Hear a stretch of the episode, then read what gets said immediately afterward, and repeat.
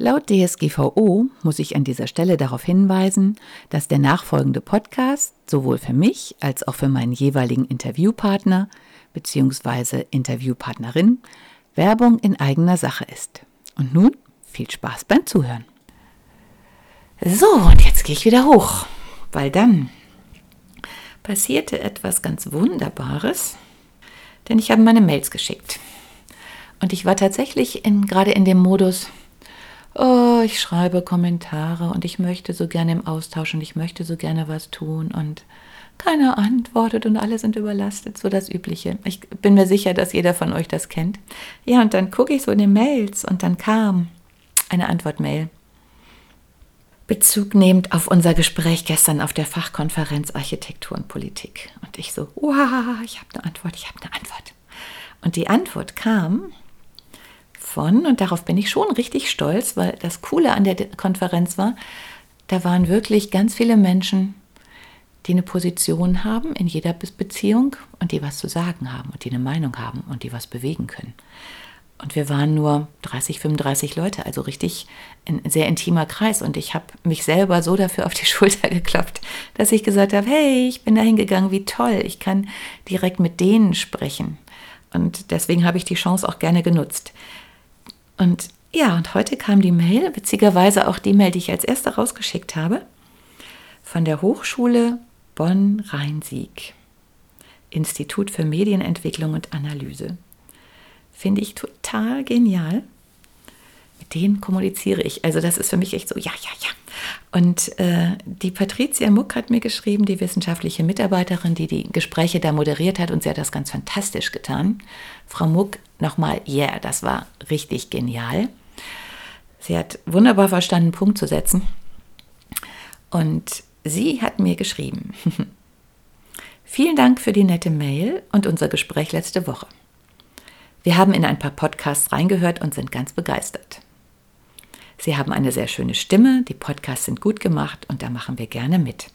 Ich habe natürlich gleich gefragt, ob ich sie nicht in den Podcast holen kann, damit wir dieser ganzen Thematik mit der Kommunikation noch, noch mehr Stimme verleihen und noch mehr Leuten zeigen, es ist wichtig, miteinander zu sprechen. Und es kommen da auch ganz tolle Sachen raus. Ja, und ich fühle mich sehr geehrt über dieses Kompliment von ha, berufener Stelle, sage ich jetzt einfach mal so. Finde ich total klasse. Und ganz liebe Grüße, Frau Muck, äh, wenn Sie diesen Podcast auch hören. Und ich freue mich tierisch, wenn wir dann zusammen im Gespräch sind, weil ich bin mir ganz sicher, dass da super spannende äh, Gesprächsthemen rauskommen. Und wo ich gerade beim Grüßen bin und äh, bei den positiven Dingen, jetzt ist mir schon verschreckt der Stecker runtergefallen. ähm, ja, das ist heute dann vielleicht das Thema. Es ist zwar alles, oder je nachdem, wo man hinguckt, ist da verdammt viel im Argen und gleichzeitig ist da verdammt viel, was so rauskommt und toll ist. Und wenn man die Fassade in Düsseldorf von Bräuniger dann so rum interpretiert, dann ist da für mich ein wunderbarer, weicher, amorpher Kern, der Grundriss. Und die Fassade ist total hart und wie gesplittertes Glas, heißt aber auch, dass jemand dieses ganz harte Glas ja irgendwie auch kaputt gemacht hat, da Ritzen reingemacht hat, ähm, Luft zum Atmen, die Starre genommen hat. Es sieht zwar noch sehr gefährlich aus, aber die Bäume, die da rauskommen, sind schon die ersten Keime, da kommt wieder Natur durch, da kommt das Leben durch, da wird es lebendig, da ist es ungedeckelt, hoffentlich ungestutzt. Und das macht doch Hoffnung. Es Sieht vielleicht nicht auf den ersten Blick so hoffnungsschwanger aus, aber all die kleinen Pflanzen, die sich durch den Teer, durch die Straßen durchwühlen, mit einer Wahnsinnskraft und mit einem Wahnsinnsglauben daran, dass all diese Anstrengungen ja irgendwann darin münden, dass sie den Himmel sehen. Durch all diesen Teer, den wir ihnen obendrauf geschmissen haben, nur damit unsere Autos und wir mit unseren Autos leider oft sinnlos wild durch die Gegend fahren können, um diese kleinen Wunder überhaupt nicht mehr wahrzunehmen, weil wir viel zu schnell dafür sind. Und ich finde, das ist doch der Gedanke, den wir verfolgen sollten. Da sind ganz, ganz viele Menschen, denen das Thema so wichtig ist, dass sie dafür auf die Straße gehen. Die riskieren, ja, dass sie nicht in guter Verfassung wieder von der Straße zurückgehen dürfen. Und trotzdem ist es ihnen so wichtig, dass sie das machen. Und ich bin mir auch sicher, dass es auch andere Wege gibt, nach und nach das Gute immer mehr zu verbreiten, das Gemeinsame. Und das ist mir echt ein Herzensanliegen und das ist mir so ein großes Herzensanliegen, dass ich gerade dabei bin, ja, erstens ganz viele Menschen, die was zu sagen haben, in meinen Podcast zu holen. Und ich freue mich über jeden, der einfach auch sagt, hey, ich habe deinen Podcast gehört, ich bin bereit, ich habe was zu sagen. Ich möchte was verändern. Ich möchte mit dabei sein. Ich möchte Pionier sein, so wie wir beim Pax Pionier sind. Ähm, anderes Thema kommt demnächst auch, also der Friedenswährung, bei der ich mit Pionier bin und immer begeisterter bin, weil da ganz andere Ansätze auftauchen und weil da Christoph Heckenbücker, ach, ja, einfach auch mal sagt, hey, wir haben so viele ungenutzte Potenziale. In seinem Fall, er wohnt auf Zypern, die ähm, ja durch äh, diese ganzen wirtschaftlichen Katastrophen, durch Enteignung und so stehen auf Zypern, ich glaube, 120.000 Wohnungen und Häuser leer, die deshalb nicht bewohnt werden können, weil da inzwischen Kosten aufgelaufen sind, die keiner mehr tragen kann. Und mit dieser neuen Währung, die wir selber schöpfen, und zwar nur als Individuen, und nicht als Firmen, sondern und auch immer nur in einer Menge pro Individuum einen Lebensschatz, dass diese Währung nicht dazu dient, dass schon wieder damit spekuliert wird, so wie jetzt mit Rohstoffen spekuliert wird, dass Dinge teuer werden, die wir dringend brauchen und andere davon profitieren, weil die Preise hochgehen und sie dann Gewinne machen, aber es profitieren halt viel zu wenige. Oder dass wir Autos bauen mit, mit Rohstoffen, die so knapp sind, warum braucht jeder jedes Jahr ein neues Auto? Also wir, wir sind natürlich auch ziemlich da reingerutscht. Und ich schweife wahrscheinlich gerade wieder ziemlich ab. Aber ganz egal. Ich höre jetzt auch auf und wenn jeder verwirrt ist, ist das vielleicht gar nicht so schlimm, weil diese Situation ist total verwirrend. Wir werden mit Nachrichten bombardiert. Wir werden mit Bauwerken auch ein bisschen bombardiert und andere Dinge, die eigentlich sehr, sehr schön sind, eine super schöne Energie haben, die werden leider auch sehr schnell kaputt gemacht. Und das sind dann aber auch Dinge, wo es eben nicht erfreulich ist, dass die kaputt gemacht werden. Weil die noch diese Liebe des Aufbaus in sich tragen von Menschen, denen dieses Haus total viel bedeutet hat und die da all ihre Liebe reingesteckt haben. Und es ist total schade. Es ist dramatisch, tragisch, wie rücksichtslos diese Dinge kaputt gemacht werden. Und das möchte ich noch so ein bisschen als Finale stehen lassen, weil ich auch da gelernt habe, dass man Dinge ganz unterschiedlich sehen kann.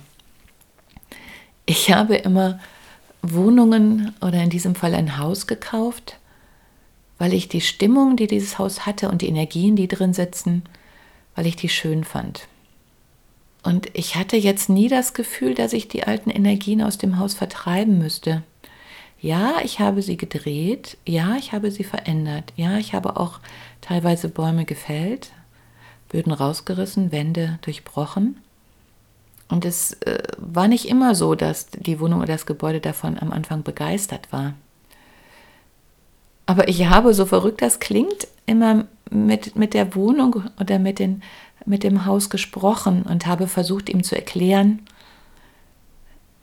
dass jetzt eine Zeit gekommen ist und ähm, dass ich sehr gut verstehen kann, dass es sich so gegen diese Neuerungen wehrt, weil es nie was anderes kennengelernt hat und das in meinem Fall hier über 120 Jahre. Und dann kommt da jemand und sagt so, hey, wir machen dich mal ein bisschen luftiger und weiblicher und diese Erstarrung geht jetzt weg. Ja, es war ein bisschen ein Kampf, aber ich habe irgendwann gemerkt, dass es angefangen hat zu verstehen. Und ich glaube, jetzt ist es auch ziemlich stolz auf das, was wir gemeinsam erschaffen haben, was es zugelassen hat. Und bei der Wohnung davor, da war das gar nicht so. Ähm, da waren noch die wunderbaren Energien von der Familie, die vorher drin gewohnt hat, vorrangig von, von der Dame, die zuletzt drin gewohnt hat. Und das war schön, weil die hat sich was gegönnt.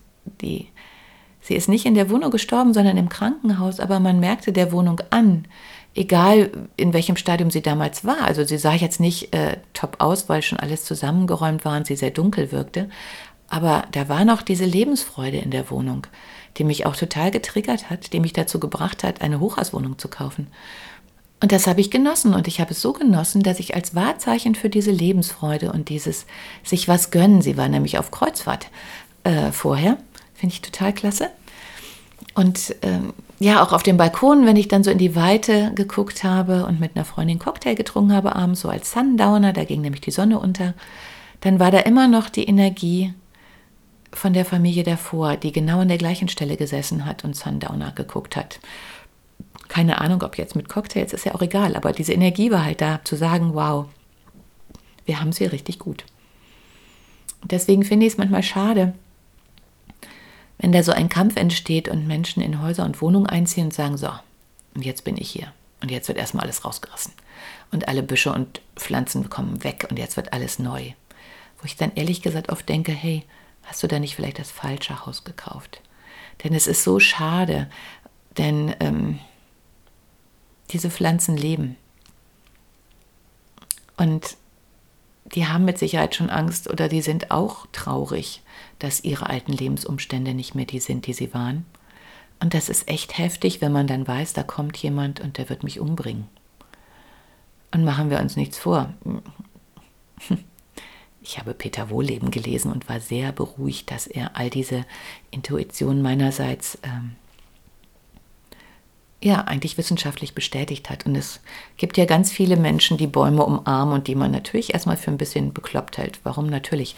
Ja, sie sind natürlich, sie haben noch natürliches Empfinden. Es sieht vielleicht bekloppt aus oder ungewöhnlich, aber ähm, die haben recht. Das sind genauso Lebenswesen. Es gibt genug Tests, wo man Pflanzen gequält hat und gesehen hat, wie sie darauf reagieren. Genau wie bei Tieren. Und ich denke, es ist echt Zeit, damit aufzuhören und das alles mir wieder mehr wertzuschätzen. Und in diesem Sinne noch zwei persönliche Grüße. Einmal an die liebe Ellie, ihres Zeichens auch Innenarchitektin. Ellie, ich hoffe, du hast vielleicht jetzt gerade verstanden, warum ich mit den Dielenböden und den Holz-Naturmöbeln gar nicht mehr so glücklich bin. Weil das sind im Prinzip bösartig betrachtet oder vielleicht eher realistisch betrachtet umgebrachte Bäume. Und das hat nicht wirklich was mit Naturliebe zu tun. Denn wenn man mal hochrechnet, wie viele Bäume gefällt werden müssen, um einen Dielenboden zu legen, dann ist das ziemlich schrecklich.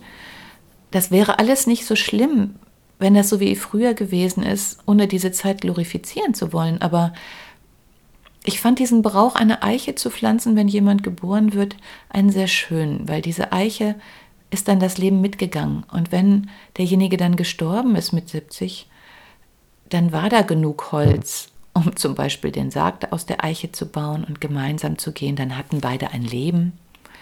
Und auch daraus dann Möbel zu bauen, ist eine ganz andere Geschichte als das, was wir jetzt machen. Weil diese Massentierhaltung findet sich leider auch bei der Massenbaumhaltung und Massenpflanzenhandlung wieder. Haltung wieder im Prinzip die ganzen Pflanzen, die ja eigentlich irgendwo landen und dann da wachsen und sich richtig schön in Ruhe ausbreiten können, die tatsächlich von ihren Mutterpflanzen teilweise mit unterstützt und gefüttert werden, die in der kleinen Gruppe aufwachsen. Ja, die reißt man genauso auseinander wie die Fohlen von den Stuten und viele andere kleine Tierkinder von ihren Müttern, eigentlich um unsere Bedürfnisse zu befriedigen. Denn ich schweife heute total ab, aber so what, dann ist das jetzt diesmal so. Ich habe es an meinen Katzenkindern gesehen. Normalerweise hätte man die mit acht Wochen weggegeben, da ich keine gefunden habe, die freilaufende Katzen, wie soll man sagen, das Vertrauen hatte, dass freilaufende Katzen so fit in sich sind, dass sie zum einen überleben und vor allen Dingen auch wiederkommen, weil das ist eine Ehre, wenn sie wiederkommen. Das kann man dann nicht mehr mit Leine und so erzwingen. Und da habe ich gesehen, dass diese ganzen wunderbaren Dinge, die eine echte Katze ausmachen, die sind erst viel später passiert. Ich glaube, die waren schon drei Monate oder so alt. Und da hat dann die eine Mutter abends gerufen und dann sind alle kleinen Katzenkinder, das waren äh, ihre sieben, sind dann aus allen Ecken gekommen und sind mit ihr rausgegangen, weil die hatten dann Jagdunterricht.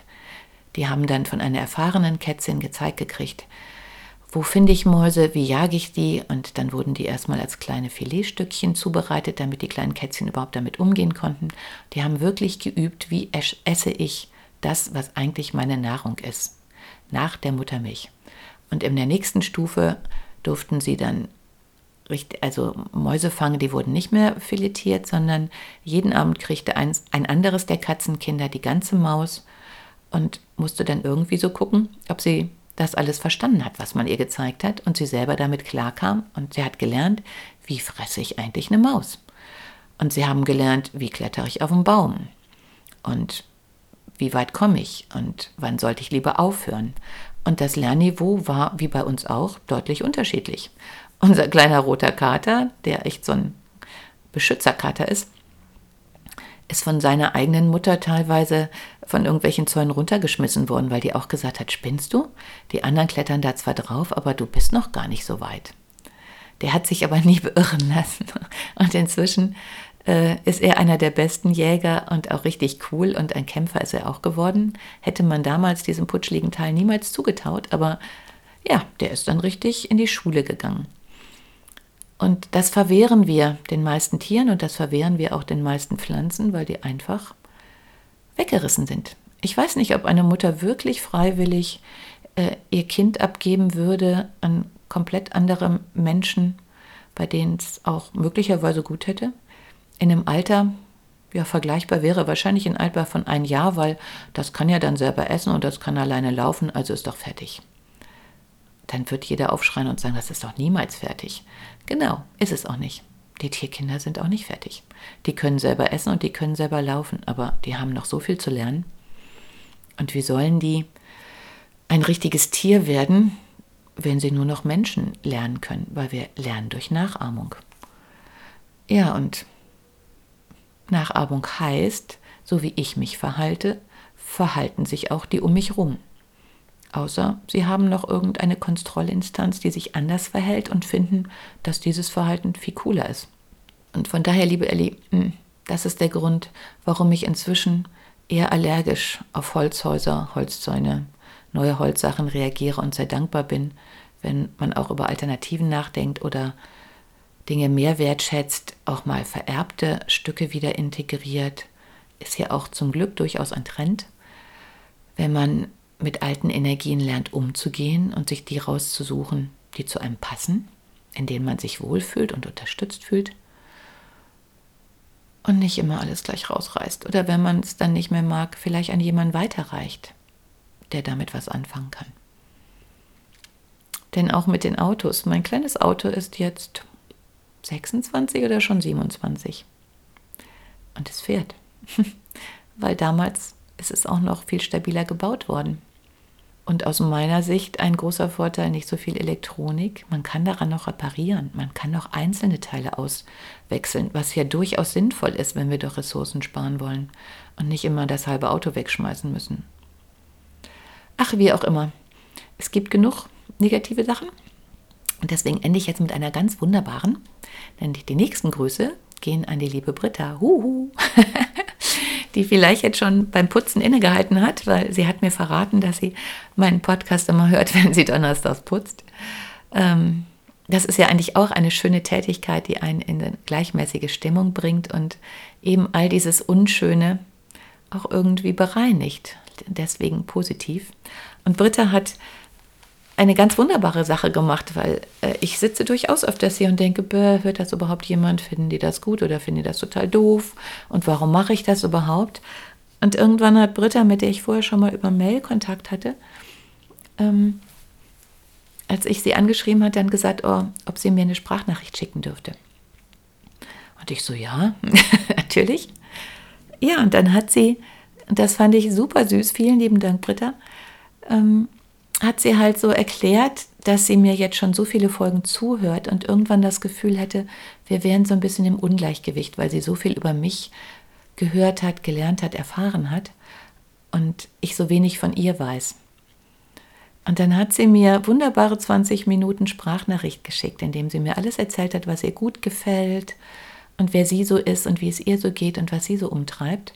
Und ich habe hier wirklich einen Samstagmorgen beim Frühstück im Wintergarten gesessen und habe gedacht, wow, was für ein schönes Geschenk. Und habe auch durch diese Rückmeldung wieder sehr viel Mut gefasst und gedacht, doch, es macht einen Unterschied, wie wir uns der Welt präsentieren, was wir denken, wohin es gehen kann. Und deshalb halte ich jetzt aufgrund all der wunderbaren Rückmeldungen ja auch weiter durch und an dem Guten fest.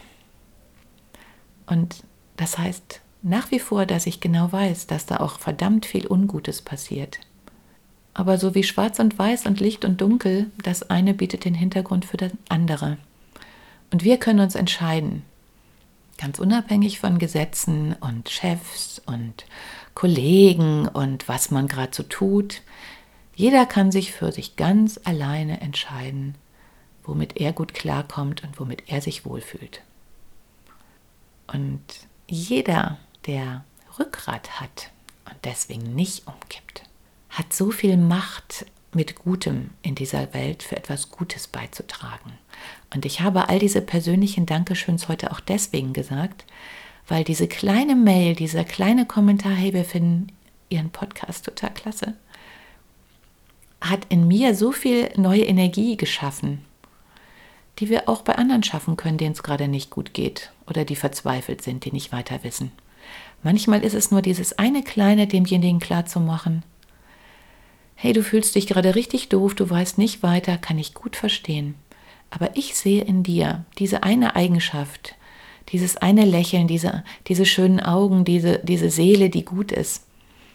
Und ich finde, du solltest die ein bisschen mehr hervorkehren oder ich helfe dir, irgendwie aus deiner Situation rauszukommen. Ich helfe dir bei dem nächsten Schritt, damit du wieder Mut findest. Und ich finde, gerade in dieser Zeit ist das so wichtig und deswegen nochmal mein Appell an, an alle und auch vorrangig an die Journalisten. Ja, es ist wichtig, dass wir wissen, was losgeht, aber wir dürfen uns nicht in den schlechten Nachrichten verlieren, sondern wir müssen immer auch parallel ein Auge darauf halten, dass da ganz viel Gutes ist und den Menschen Hoffnung machen. Jetzt habe ich selber müssen gesagt. Also ich hoffe, dass wir alle erkennen, dass das ein sehr guter Weg ist und wir härtere Konfrontationen damit vermeiden können. Denn das erzeugt eine Wahnsinnsenergie. Ich bin ja auch ähm, hier wegen den Finanzen ein, ein wichtiges Thema in einer kleinen Gruppe. Und wenn ich jetzt sehe, wie, wie so ein kleiner Schubs, dann, wo wir auch gesagt haben, hey, wir machen jetzt was zusammen, was uns das für eine Energie gegeben hat und wie jeder dann auch gesagt hat, oh, und ich mache das. Und der nächste meinte, boah, geil, da mache ich auch mit. Und dann standen wir da und sagten so, wow, wir machen was, wir machen was, wir machen was. Und das ist doch die Energie, die wir brauchen. Überall. Jetzt halte ich meine Klappe und hoffe, dass ich nicht zu lang geredet habe, damit ich es noch diesen Monat veröffentlichen kann. Und werden wir eine Lösung finden. Ciao. Hat dir die heutige Episode gefallen? Dann bewerte diesen Podcast am besten mit Kommentar direkt bei iTunes. So gibst du auch anderen die Chance, diesen Podcast besser zu finden und die Tipps nutzen zu können. Hast du vielleicht noch Fragen oder Anregungen für die nächsten Folgen? Dann hinterlasse dein Feedback gerne unter dem Blogbeitrag zu dieser Episode oder sende es direkt per E-Mail an podcast.wohndich.de. Meine E-Mail-Adresse und alle Links zum Beitrag findest du in den Show Notes. Und denke immer dran, wohn dich und entfalte deine Persönlichkeit.